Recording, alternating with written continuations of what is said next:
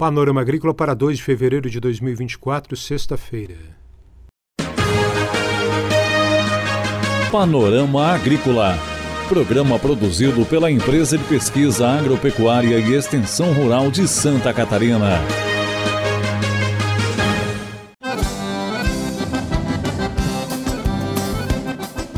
Sexta-feira de lua minguante, hoje 2 de fevereiro de 2024, no ar para você, amigo ouvinte, o Panorama Agrícola. Na mesa de som está o Eduardo Maier. O ditado de hoje é: Não sejas justo demais para que não venhas a ser estúpido.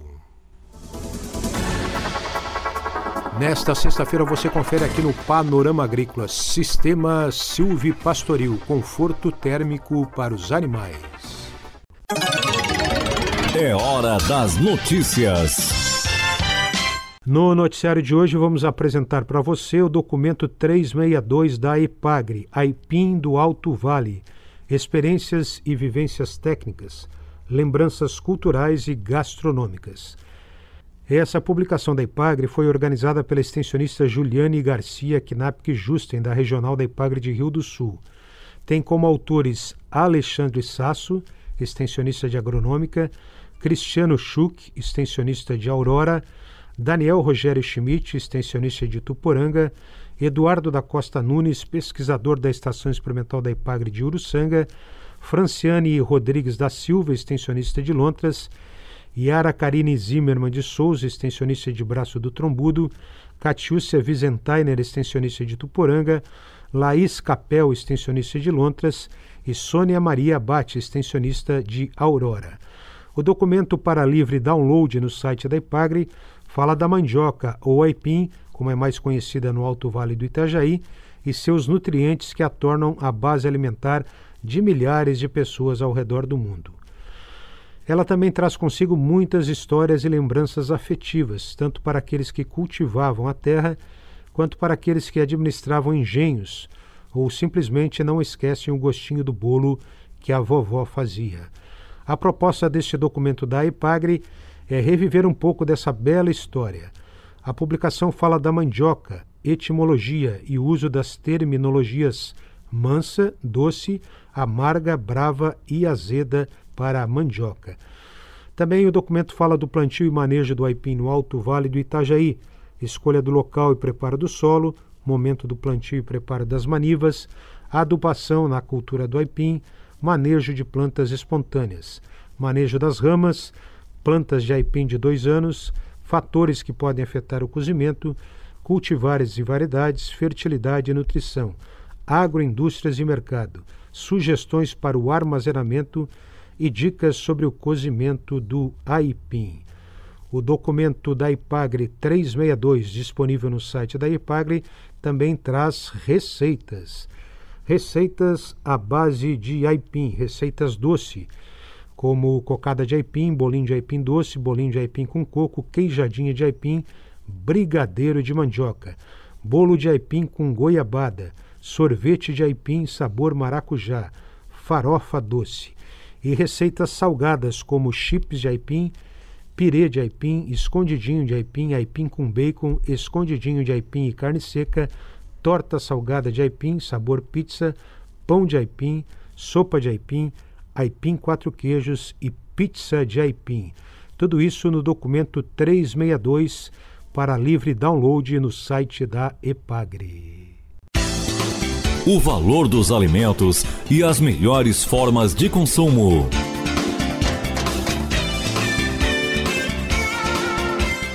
Você conhece o tepache? É uma bebida de origem mexicana feita inicialmente a partir do abacaxi. Uma bebida fermentada, um refri saudável, criada como forma de reaproveitar as cascas das frutas que geralmente vão parar no lixo. Uma alternativa saudável. A receita pode ser feita com qualquer fruta, contanto que sejam utilizadas as cascas, mas é melhor com abacaxi ou frutas cítricas. É na casca onde se concentra a maior quantidade das leveduras para a fermentação do tepache. Do site minhavida.com.br vem a receita. Ingredientes: 2 litros e meio de água, uma xícara de açúcar mascavo, casca de um abacaxi, polpa de um maracujá. O modo de preparo do tepache: Misture todos os ingredientes em um recipiente grande, sempre se atentando à higiene de todos os utensílios utilizados. É importante não deixar nenhuma casca boiando para evitar que a bebida mofe. Deixe fermentar por três dias em um local escuro e coe todo o conteúdo do recipiente, colocando a bebida em garrafas de plástico e deixando dois dedos de ar. Amasse as garrafas antes de fechá-las. Depois disso, a bebida vai gaseificar e estar pronta. O tepache pode durar diversos meses na geladeira se armazenado da forma correta. Receita de tepache no site minhavida.com.br. Confira a entrevista de hoje. A entrevista de hoje aqui do Panorama Agrícola vem na voz do pesquisador da IPAGRE, Centro de Pesquisa da Agricultura Familiar, o CEPAF, em Chapecó. Quem fala é Felipe Jochims. Ele foi entrevistado pela jornalista Eunir Malgarese e fala sobre a integração da pecuária em ambientes florestais, o sistema silvipastoril, que traz vantagens para o ambiente, para os animais e o produtor. Olá pessoal, é, estamos aqui dentro de um sistema silvipastoril, que é uma simulação né, de, uma, de, um sistema produtivo que a gente utiliza muito aqui na região oeste, que visa melhorar o bem-estar animal, principalmente quanto ao conforto térmico. Né? E como essa, muitas respostas ainda não são, não são conhecidas, o que a gente visa aqui é determinar realmente o, o quanto que a gente consegue melhorar a ambiência pela redução de temperatura e o sombreamento dentro do ranking de árvores, né? E a influência dessa sombra na forrageira que a gente vai produzir para o nosso gado comer. A nossa área basicamente ela é distribuída é, com quatro espaçamentos de árvores, né? A gente tem faixas variando de 15 metros entre linhas até é, 30 metros entre linha e o quanto que isso influencia desde a velocidade do vento, umidade do ar, temperatura ambiente, produção de forragem e inclusive até em estoques de carbono no solo que a gente está avaliando aí desde o que a gente começou essa área experimental em 2014, o quanto que esse sistema é capaz de estocar carbono no nosso solo. Então, o nosso sistema foi implantado aqui com, com mudas de eucalipto dune.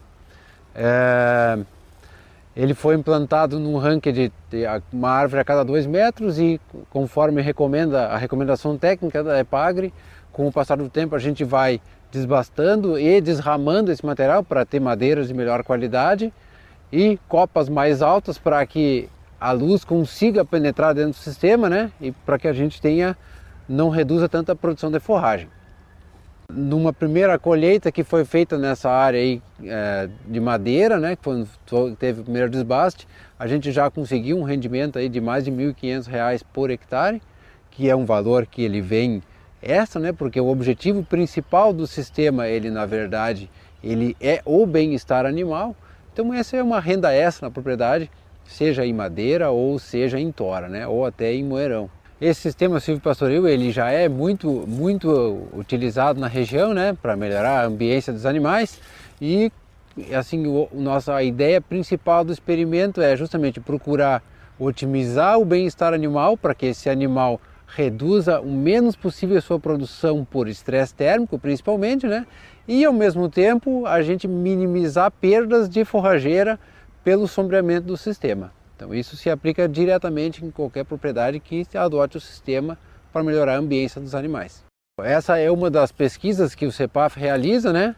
Por grande relevância nos sistemas produtivos aqui da, da região oeste, principalmente pelo nosso clima ser mais quente realmente. E após, após a conclusão, né, a gente já tem alguns resultados muito interessantes aí de redução de mais de 2 graus de temperatura dentro do bosque, né? E conforme a gente vai coletando esses dados, eles vão sendo publicados e também a gente vai fazendo dias de campo, reunião, reuniões e vai passando para os extensionistas uh, os efeitos desses desse diferentes ranqueamentos na, na qualidade e bem-estar que a gente pode chegar para os nossos animais e que, por sua vez, tem um benefício direto para a sociedade e para o produtor de leite. Este é o pesquisador da IPAGRE, Centro de Pesquisa para Agricultura Familiar em Chapecó, Felipe Johems. Panorama Agrícola. Programa produzido pela Empresa de Pesquisa Agropecuária e Extensão Rural de Santa Catarina.